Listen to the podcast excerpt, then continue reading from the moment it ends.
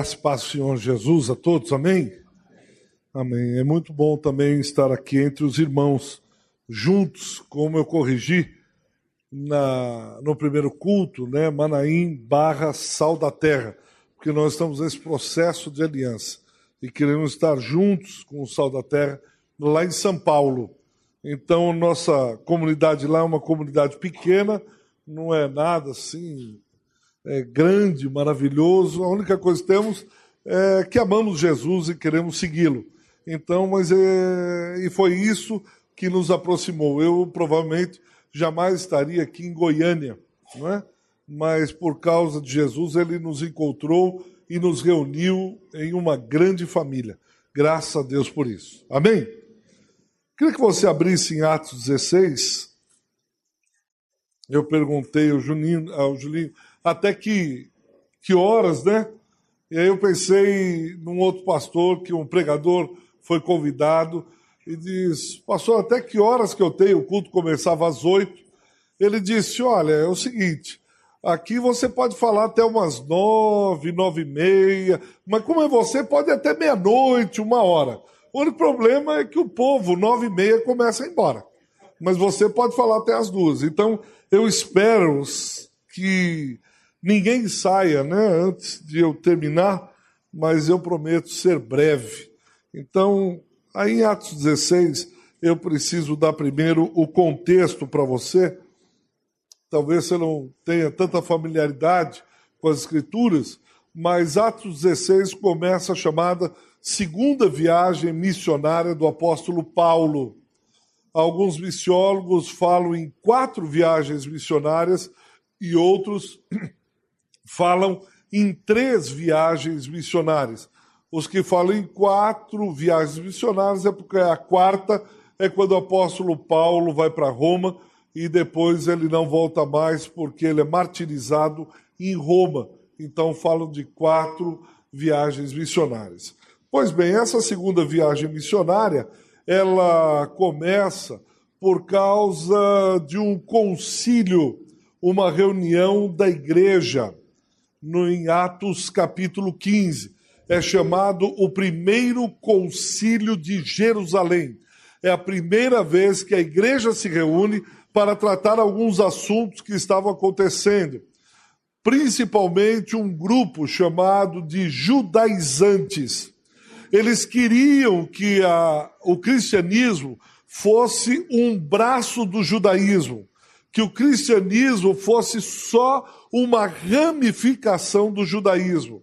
E aí o apóstolo Paulo ia pregando, ia nas cidades, etc. E depois que ele saía, vinha esse grupo de judaizantes e diziam assim: Olha, o apóstolo Paulo teve aqui, teve, o que ele pregou, isso, isso. Olha, não é bem assim. Nós temos que ainda manter, por exemplo, a guarda do sábado, o Shabat. Nós vamos guardar como a lei judaica diz, Aí, com relação ao talite, às orações, ao que para, olha, precisamos guardar, precisamos guardar. E eles queriam que a emergente religião cristã, ou o cristianismo, fosse um adendo do judaísmo. E aí, em Atos capítulo 15, a igreja se reúne para tratar esse assunto. E se você está com a Bíblia aberta, no versículo 29, apenas Atos 15, 29, apenas duas coisas foram é, preservadas. A primeira, que vos abstenhais das relações sexuais ilícitas. Aí no grego é porneia, qualquer relação sexual fora do casamento. A igreja se reuniu e disse: Isso não, isso nós temos que guardar. Não podemos ter relações sexuais fora do casamento. Isso foi a primeira determinação. E a segunda determinação, que vos abstenhais também das carnes sacrificadas aos ídolos, bem como das carnes sufocadas. Ele disse: olha, vocês preservando essas duas orientações, relação sexual fora do casamento, não, e carne sacrificada ao ídolo, não. Essas duas coisas. Quanto todo o ritual judaico, guarda de sábado, a arca da aliança passeando, etc., etc., isso não precisa mais ser guardado, a não ser esses dois, essas duas orientações. Nisso, o apóstolo Paulo, juntamente com Silas, saem na primeira, na segunda viagem missionária. Tanto é que, se você ler a partir do versículo 36, ainda Paulo, que é chamado lá em Atos capítulo 13, ainda é chamado Saulo. E aqui em Atos 16, Paulo e Silas saem na chamada segunda viagem missionária. Para quê? Para levar as resoluções do Concílio de Jerusalém, de Atos 15. Essas duas orientações Paulo vai levar às igrejas. Ok? Esse é o, basicamente o contexto. Eu condensei bastante, mas esse é o contexto para que você entenda agora Atos, capítulo de número 16. Veja o versículo 1 de Atos 16. Chegou também a Derbe a Listra, e ali havia um discípulo chamado Timóteo, filho de uma judia crente, mas de pai grego. Dele davam bom testemunho os irmãos em Listra e Cônio. Quis Paulo que ele fosse em sua companhia, e por isso circuncidou por causa dos judeus daqueles lugares, pois todos sabiam que seu pai era grego. Ao passar pelas cidades, entregavam aos irmãos para que observassem as decisões tomadas pelos apóstolos e presbíteros de Jerusalém. Assim, as igrejas eram fortalecidas na fé e aumentavam em número dia a dia. Está vendo aí, falando que eles foram levando as resoluções do Conselho de Jerusalém. Pois bem, primeiro ponto que eu queria chamar a atenção aqui é que Paulo encontra um jovem, e esse jovem é de um caráter e tanto. Esse jovem tem um testemunho, não só na cidade de Listra, não só na cidade de Derbe, mas também tem um bom testemunho com, em Listra e Cônio. Ele tem um bom testemunho em quase todas as cidades. Isso é interessante porque ele é um jovem e diz que ele é um jovem irrepreensível. Tanto que, assim que o apóstolo Paulo olhou para Timóteo, disse: Olha, eu queria que você fosse comigo nessa viagem. Eu queria que você é, caminhasse comigo nessa, nessa jornada. É interessante isso, porque logo após, Paulo faz um pedido a ele: vai circuncidá-lo. A circuncisão é, estava na lei judaica quando você tirava o chamado prepúcio, aquela travinha do pênis, e você fazia a circuncisão ao oitavo dia, que era uma aliança que Deus deixou. No Novo Testamento, Paulo vai interpretar que a circuncisão é feita no coração. Então, todo judeu era circuncidado, mas Paulo não era circuncidado. E Paulo, é, Timóteo não era circuncidado. E Paulo diz: Olha, Timóteo, você precisa ser circuncidado por causa de alguns judeus daquela região onde nós vamos.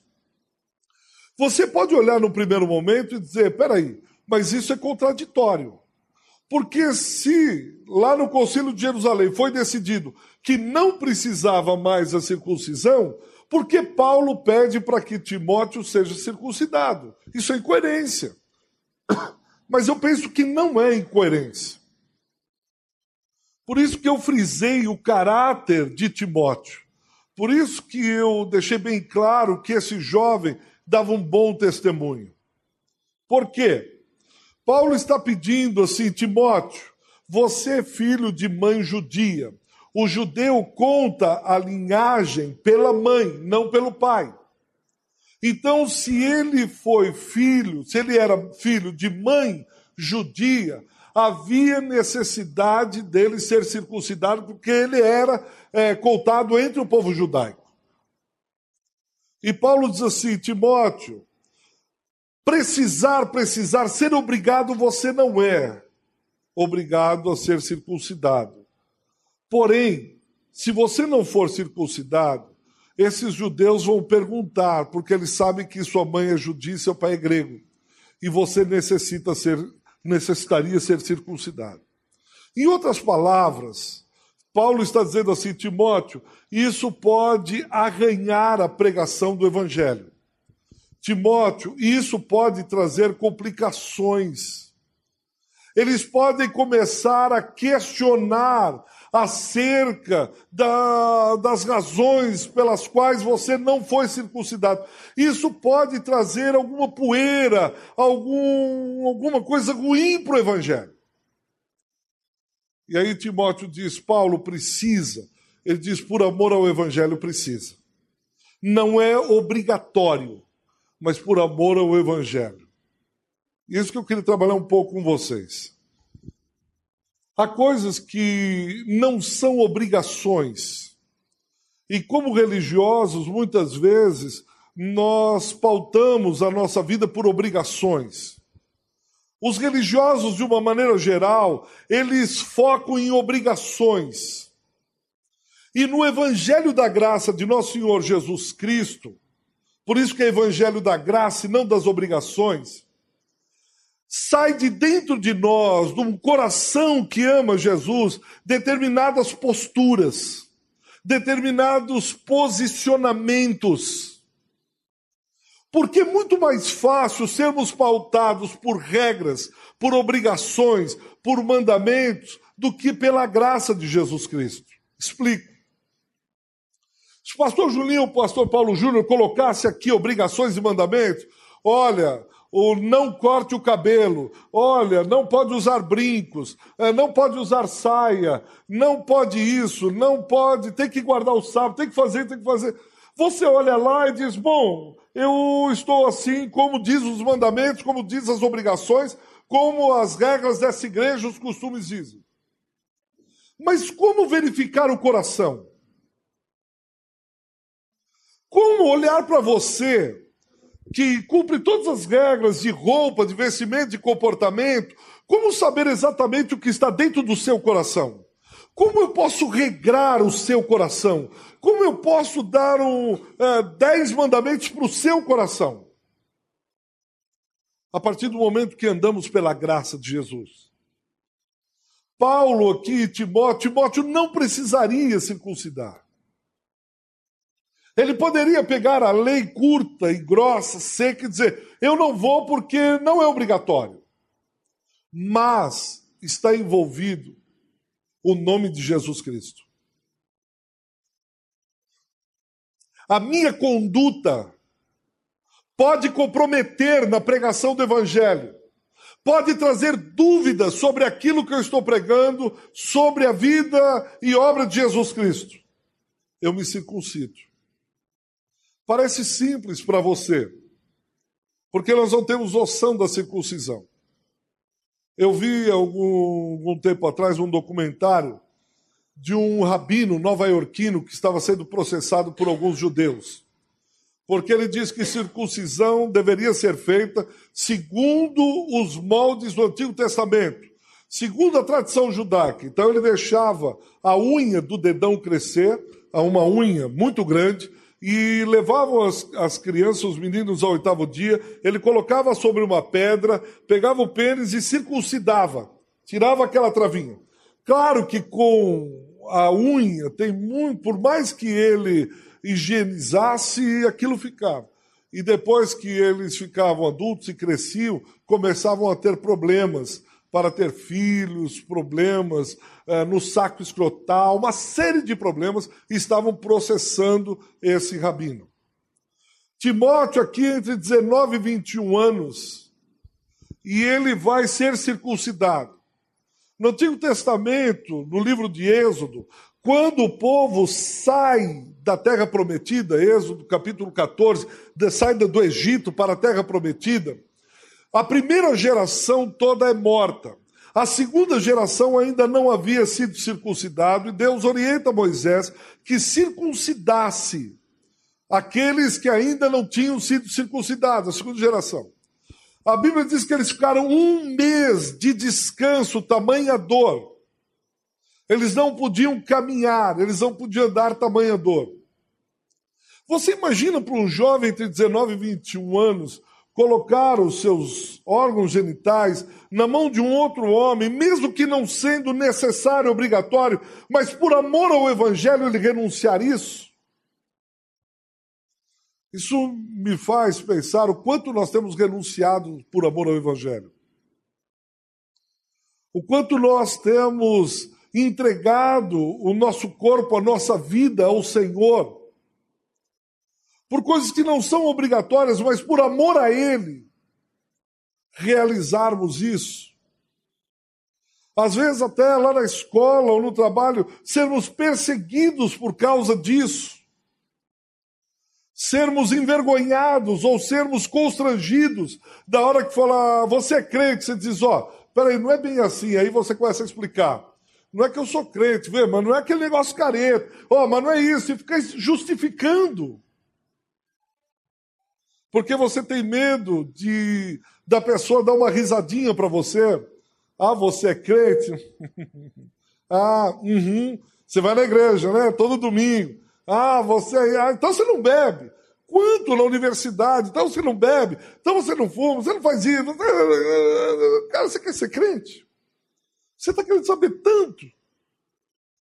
Mas a gente não renuncia porque a gente fica tímido, fica envergonhado. E aí isso me traz a lembrança os primeiros cristãos, quando eram colocados nas arenas, queimados, comidos por leões por amor ao Evangelho, por amor a Jesus Cristo. Fique imaginando você chegando lá no céu e os cristãos primitivos, os apóstolos juntos, e sai uma conversa das perseguições. Aí um diz assim: Olha, eu estava lá em Roma e me jogaram na arena. E aí o leão veio, ele ia pegar o meu filho, mas eu me coloquei na frente dele, o leão me atacou e me devorou. Aí você foi perseguido. Ah, eu fui muito perseguido. Eu fui cerrado ao meio. Como doeu a serra entrando, me foi horrível. Fui perseguido. Aí você foi colocado como chama num poste romano para iluminar as festas de Nero. E eles colocavam betume, aquilo queimava. Eu fui muito perseguido. E aí olha para mim e diz: Ei, você foi perseguido? Eu disse: há muito. Você acredita que eu postei no Facebook a minha foto e eles disseram que a minha barba estava muito branca? Você imagina? Qual foi a grande perseguição, o grande constrangimento que você sofreu por, pelo Evangelho, por Jesus? Foi o grande drama? Qual foi a grande questão? Nós não temos a menor ideia do que é essa renúncia que Timóteo faz. Porque vivemos um país livre da pregação do Evangelho. E às vezes nos constrange falar que somos crentes. O quanto estamos dispostos a renunciar por amor ao Evangelho, sem termos uma, uma receita disso pode, isso não pode, mas voluntariamente, por amor a Ele, renunciarmos isso. Imagina aí quanto que você já renunciou. Timóteo diz: Eu renuncio. Deveria ser uma vergonha para um jovem ser circuncidado. Mas eu acho que ele olhou, isso eu vou perguntar lá para o apóstolo Paulo, olhou no olho do apóstolo Paulo e diz: Paulo, você tem certeza que de alguma maneira isso vai trazer glória para Cristo? Isso vai facilitar a pregação do Evangelho? Paulo diz: Tenho, pois circuncida. E é interessante também essa comunhão entre essas duas gerações. Paulo aqui já tem uma certa idade. Ele consegue olhar para um jovem e ver um potencial nesse jovem. Ele consegue olhar para esse jovem e não ver um concorrente, não ver alguém que está competindo com ele, não ver alguém que pode ah, passar à frente dele. Pelo contrário, ele olha alguém que pode caminhar com ele. Para mim, isso é muito significativo principalmente num momento de sociedade que a gente vive, onde parece que somos competidores vorazes uns dos outros, disputamos espaço palmo a palmo, um abismo de gerações cada vez maiores.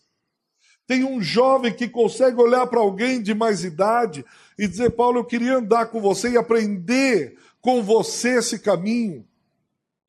Paulo, eu quero caminhar com você porque eu acho que você tem conselhos de Deus. Falar disso num momento que a gente vive, onde eu fui de uma geração que a gente cantava Não Confie em Ninguém com mais de 40. Os velhos não têm nada para nos dizer.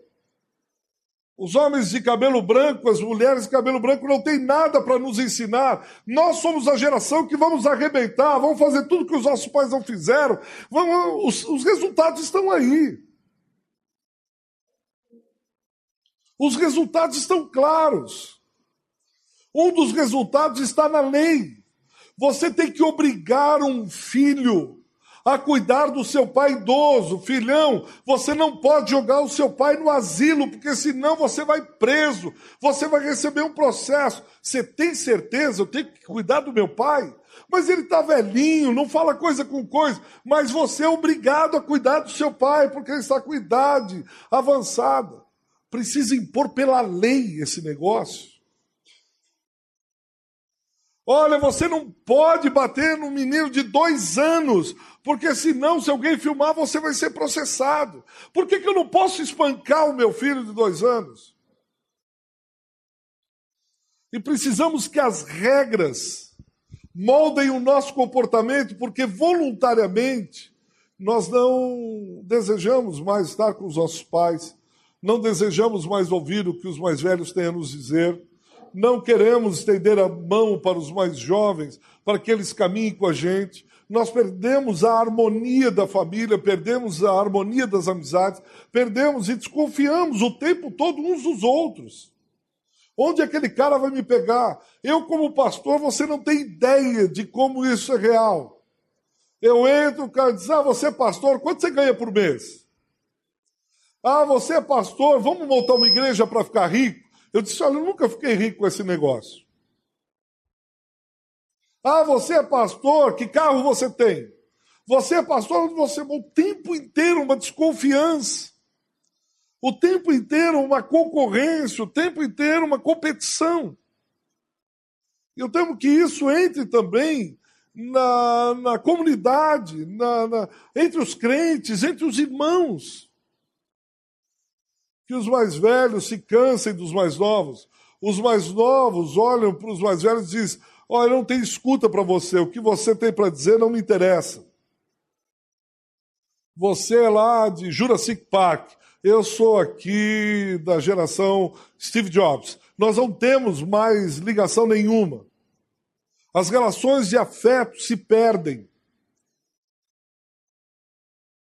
Desde que eu comecei no ministério muito, algumas décadas atrás, sempre busquei, falava para minha esposa, como eu busco alguém de cabelos brancos para que possa me ensinar um pouco sobre o que é a vida.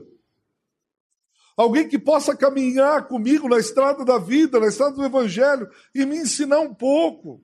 Eu não quero cometer os erros que ele já cometeu. Eu vejo hoje professores novos novos alunos meus que agora estão dando aula na universidade, como eles vêm babando e sai da frente que eu vou atropelar tudo e todos, é a minha vez, é a minha hora. Não há o menor respeito, não há a menor reverência pelo outro que te ensinou alguma coisa. E nós, mais velhinhos e cabelos brancos, professores, ficamos às vezes sentados e conversando. Essa geração está vindo com a faca de entre os dentes não respeita ninguém. Como nós estamos carentes de Timóteos que queiram caminhar, que desejem caminhar com os mais velhos. Como nós estamos carentes de gente mais velha que queira ensinar os mais jovens, andar com os mais jovens. Não dizer, porque na minha época não era assim, no meu tempo não era assim, não era assim. E um dá a mão para o outro e dizer o que, que a gente pode aprender um com o outro e como Paulo e Timóteo seguindo. Veja o versículo 6.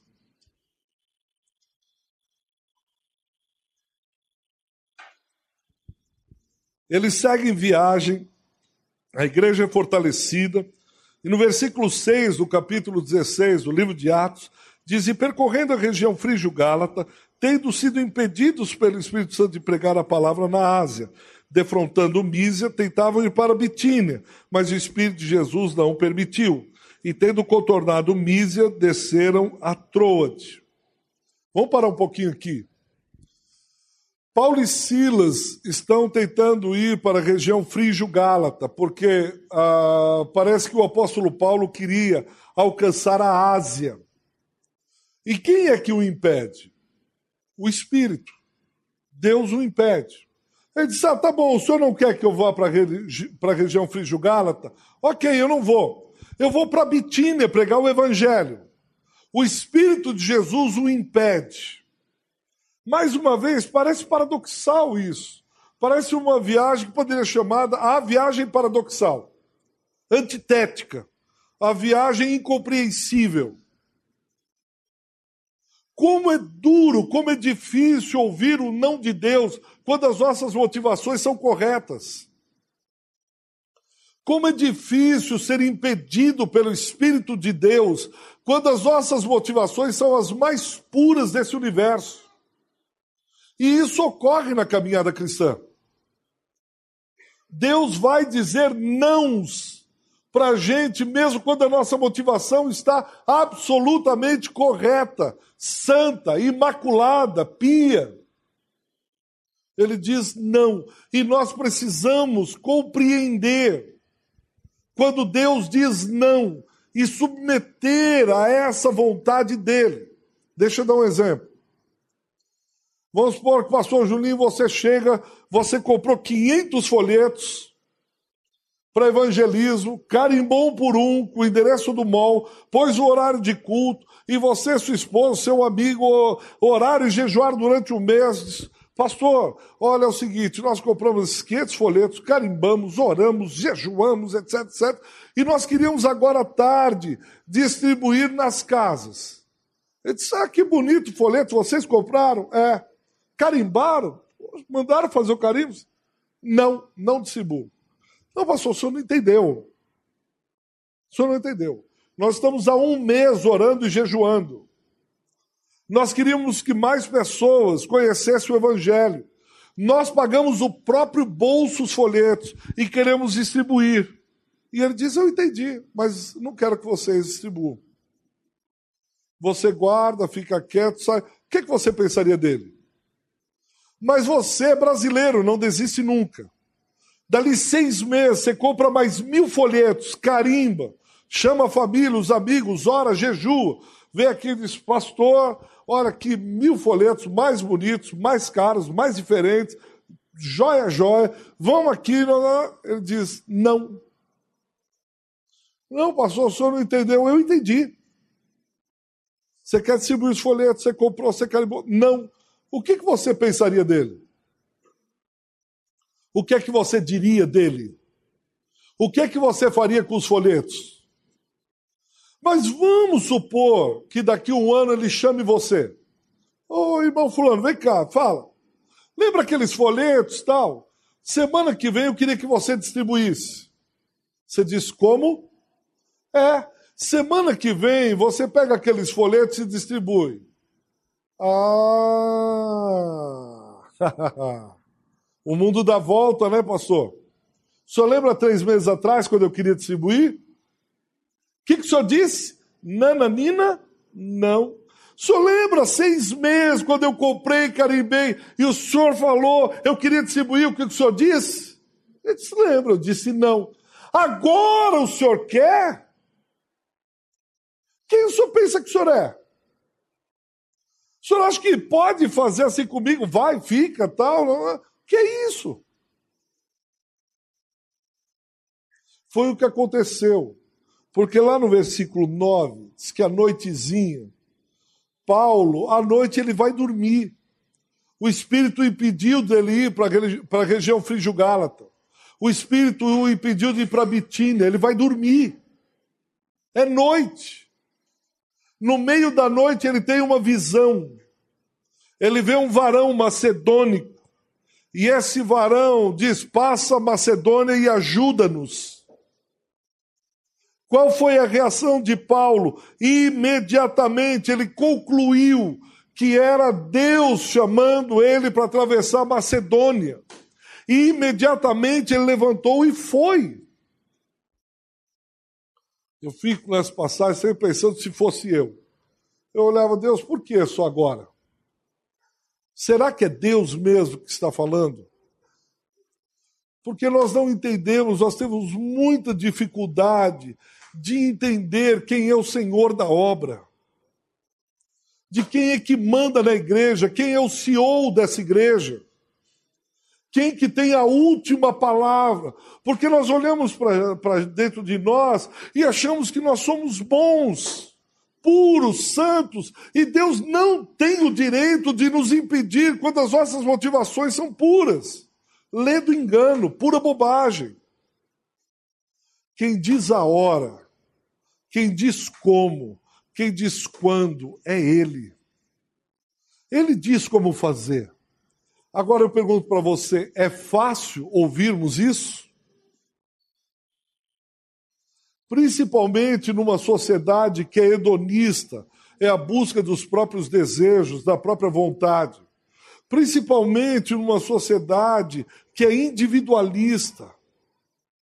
Eu creio que você já disse várias vezes, como eu, eu sou dono do próprio nariz, eu faço o que eu quero, ninguém vai dizer para mim o que eu devo fazer.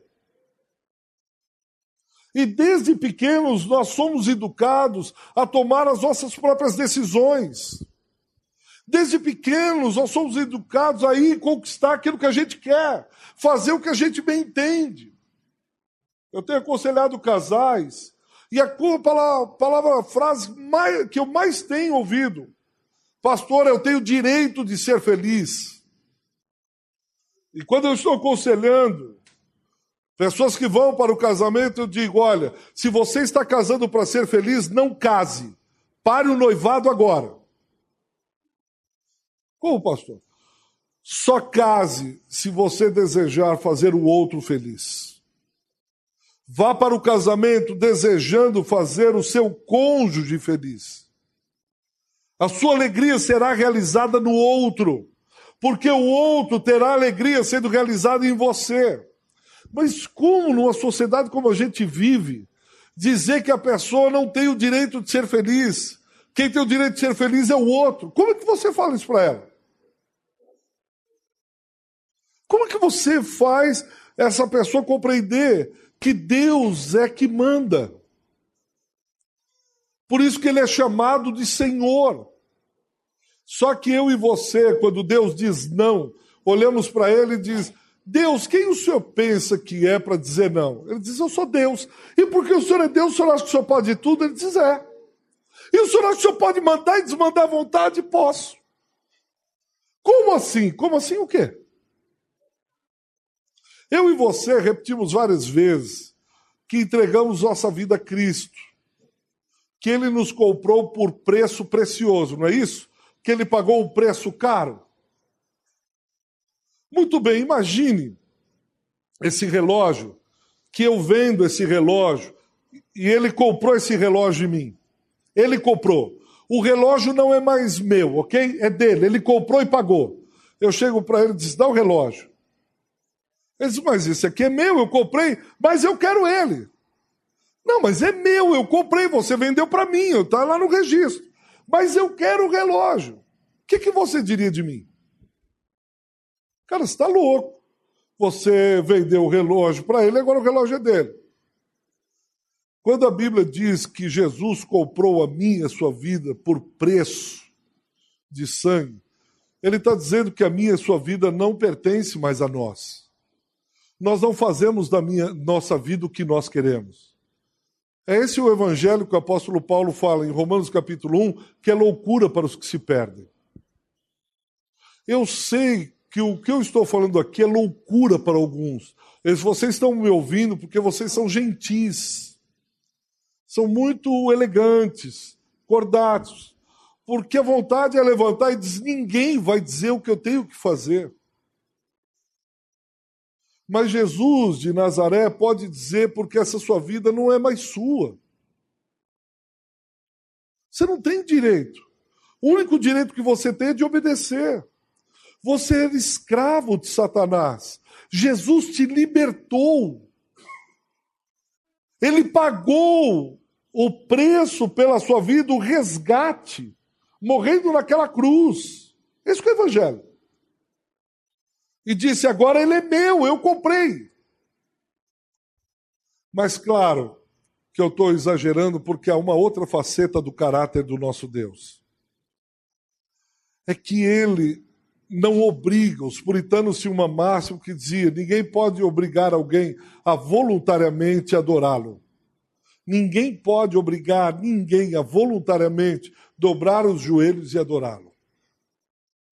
A adoração, o amor é voluntário. Alguém já obrigou um filho ou um neto a dar um beijo? É horrível. Alguém já obrigou o namorado a dar um beijo e dizer, olhar o marido e dizer, você não faz carinho em mim? Ele disse, tá bom, tá bom assim? Posso parar? Você gosta, mulher, disso? Você não me deu um beijo. Pronto, tô assim do jogo. Só isso, tá bom assim? Você diz, cara, não precisava. A mesma coisa Deus, ele poderia obrigar a mim a você a fazer o que ele bem entendesse. Ele poderia colocar eu e você sobre o jugo dele, colocando o seu pé sobre a nossa cabeça e diz daqui para frente, vai ser assim. Mas ele é conhecido nas Sagradas Escrituras como um pai amoroso. E ele olha para mim e para você e diz: Filho, os nãos não são para te massacrar. Os nãos, os impedimentos que eu ponho na tua vida, aquilo que você renuncia, não é para acabar com você, ele não é um Deus sádico que ama ver os seus filhos pedindo, rolando no chão, batendo a cabeça, de me dá. Então, não. E na pedagogia divina, ele vai nos ensinando a cada vez mais a confiar nele. A dizer, Deus, se o Senhor pediu isso para mim, é porque o Senhor entende, o Senhor sabe o porquê. Eu não entendo, eu não compreendo exatamente mas eu creio que o Senhor tem o melhor para a minha vida. Eu creio que esse caminho que o Senhor me colocou é bom e vai me ajudar de alguma maneira. Foi o que José, conhecido como José do Egito, no capítulo 50 de Gênesis, quando os seus irmãos vêm vê-lo, os seus irmãos que o traíram, que o venderam, que o jogaram numa cisterna para morrer, os seus irmãos voltam e veem agora ele como braço direito do Faraó. Ele diz: Vocês intentaram mal contra mim. Mas Deus usou tudo isso para me trazer hoje aqui para a preservação da vida. Vocês intentaram o mal. Vocês intentaram o pior. Mas havia um Deus amoroso que cuidava da minha vida e me trouxe para cá. Isso não é fatalismo. Isso não é fatalismo.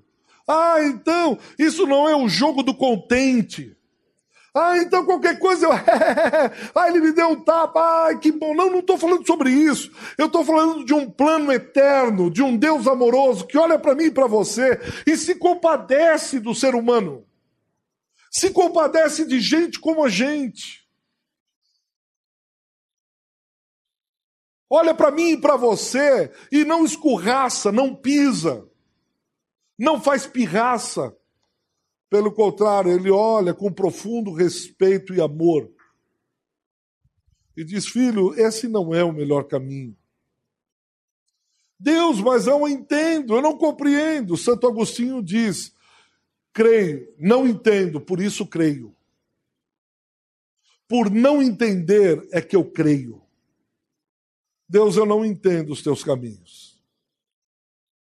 Em Romanos, o apóstolo Paulo escreve: ó oh, profundidade das riquezas, tanto da sabedoria como do conhecimento, quem jamais prescrutou a mente do Senhor, ou quem foi o seu conselheiro? Eu não entendo muitas coisas que aconteceram na minha vida. Se você dissesse que hoje eu estaria aqui pregando, falando, eu diria, não, tem a menor possibilidade, a menor chance.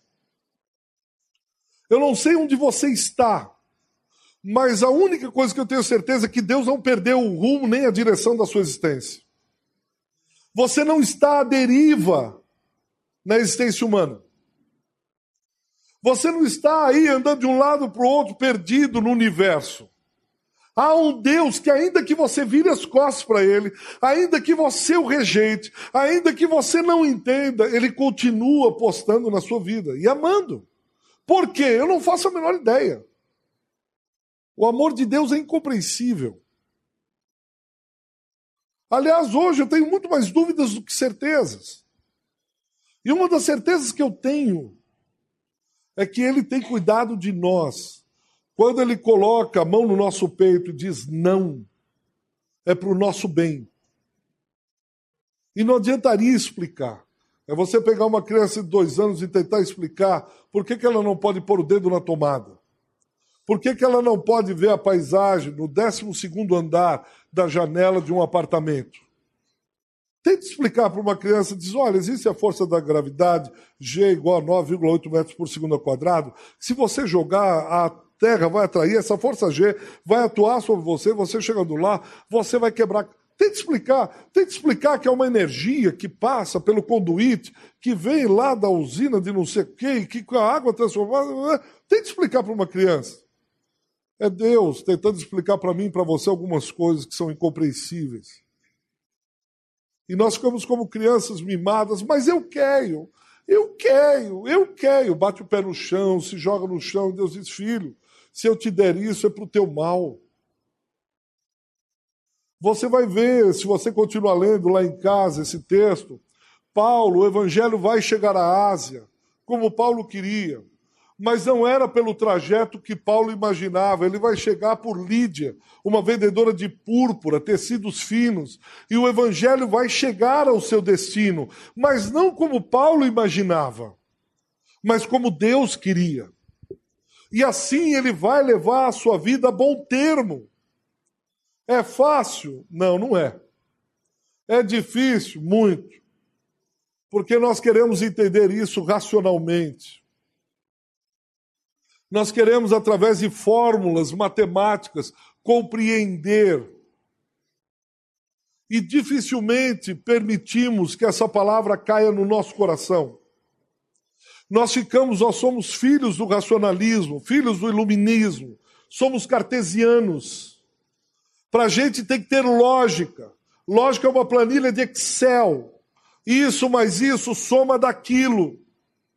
Mas as coisas do Evangelho de Deus não são racionais muitas vezes, são entendidas pelo coração. Quando eu percebo o amor do Pai pela minha vida, quando eu olho para Ele e digo: de quantas o Senhor me livrou, como o Senhor deu livramento para a minha vida, como o Senhor teve cuidado. Eu estava imaginando aqui e o Senhor me levou para lá, eu não entendi, mas agora eu percebo. Agora eu entendo, Deus, agora eu entendo, mas ali eu não entendia. Eu não compreendi por que eu tive que ir por lá, por que, que eu tive que passar por isso, por que, que eu tive que perder gente amada, gente querida. Quando eu bati no volante do meu carro dirigindo, chorando, disse: Deus, por que o senhor não curou meu pai? Seis anos sofrendo de um câncer no estômago. A última operação, oito operações, a última. O médico abriu, pegou, não tinha mais nada. Metástase. E quanta gente eu orava e era curada. Quanto testemunho de cura de câncer. Deus, por que o Senhor levou meu pai cedo? Eu precisava tanto do meu pai, há tanta coisa que eu precisava ainda conversar. Esse momento era o pior momento para o Senhor ter levado meu pai. Não era agora, o Senhor errou, chamou a gente errada. O anjo não fez o serviço. O meu pai era para estar aqui do meu lado e eu esmurrava. O volante disse: Não, eu não aceito.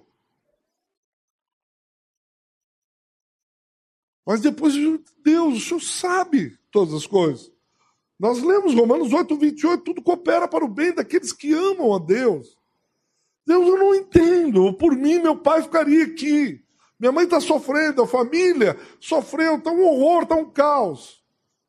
Mas Deus foi levando cuidado, algumas coisas, sim, eu consigo perceber, outras não.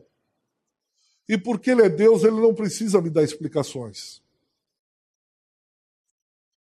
Porque ele é Deus, se ele quiser dar explicações ao servo, ele dá.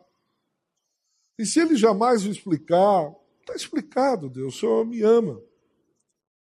E eu tenho aprendido a confiar cada vez mais, crendo. Eu sento com os meus filhos e digo: olha, isso aconteceu, eu não entendia.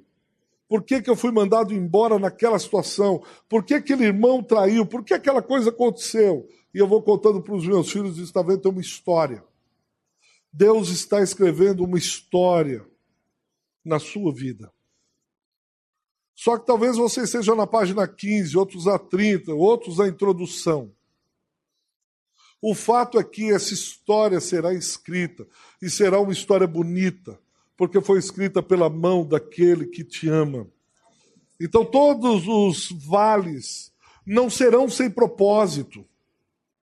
Os vales não são acidentes divinos. Ele cochilou, ele não se apercebeu de mim, ah, ele virou as costas, ele deu de ombros. Pelo contrário, eu creio que em cada vale, ele está te preparando nessa pedagogia, amor divino, eterno, incompreensível, para nos fazer mais parecido com o Filho. Cada vale, cada montanha, faz com que eu e você ficamos mais parecido com Jesus Cristo. Por isso que ele é o varão de dores, Isaías 53. Ninguém passou por mais vales do que ele. Mas no final ele glorifica o Pai. No final ele diz: está consumado. O propósito foi cumprido. O plano chegou ao fim. Simplesmente porque ele olhou para mim e para você e nos amou.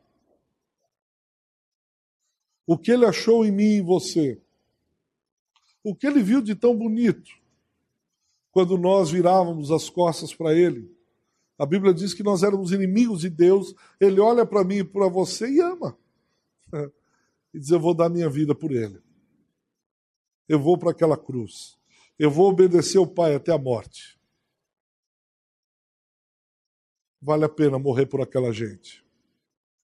Vale a pena viver confiando que Deus tem cuidado de nós vale a pena avançar crendo que Ele estará conosco todos os dias até a consumação dos séculos. A sua obra, o seu trabalho, a sua confiança não serão em vão. Essa tribulação, ela é passageira.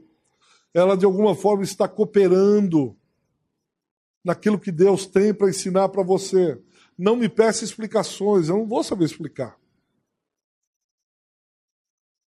mas apenas confio. Não entendo, mas creio e confio. Abaixe sua cabeça um pouco, feche seus olhos, eu queria orar por você. Queria pedir a Ele, não que te dê pés ligeiros para você fugir da tribulação, mas te dê ombros largos para você, ao ser provado, possa ser aprovado por Deus. Pai, o Senhor conhece cada um desses meus irmãos e dessas minhas irmãs. Eu não sei nem o nome, mas o Senhor que os criou.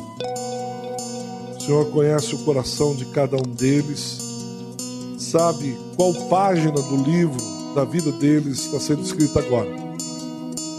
Mas de qualquer maneira eu quero estar junto com eles, encorajando-os para aquilo que o Senhor tem para realizar, de tanto que o Senhor já realizou. E que eles continuem avançando, crendo e confiando, que tudo coopera para o bem daqueles que amam a Deus. Seja assim, no nome de Jesus. Amém. Amém. Deus os abençoe.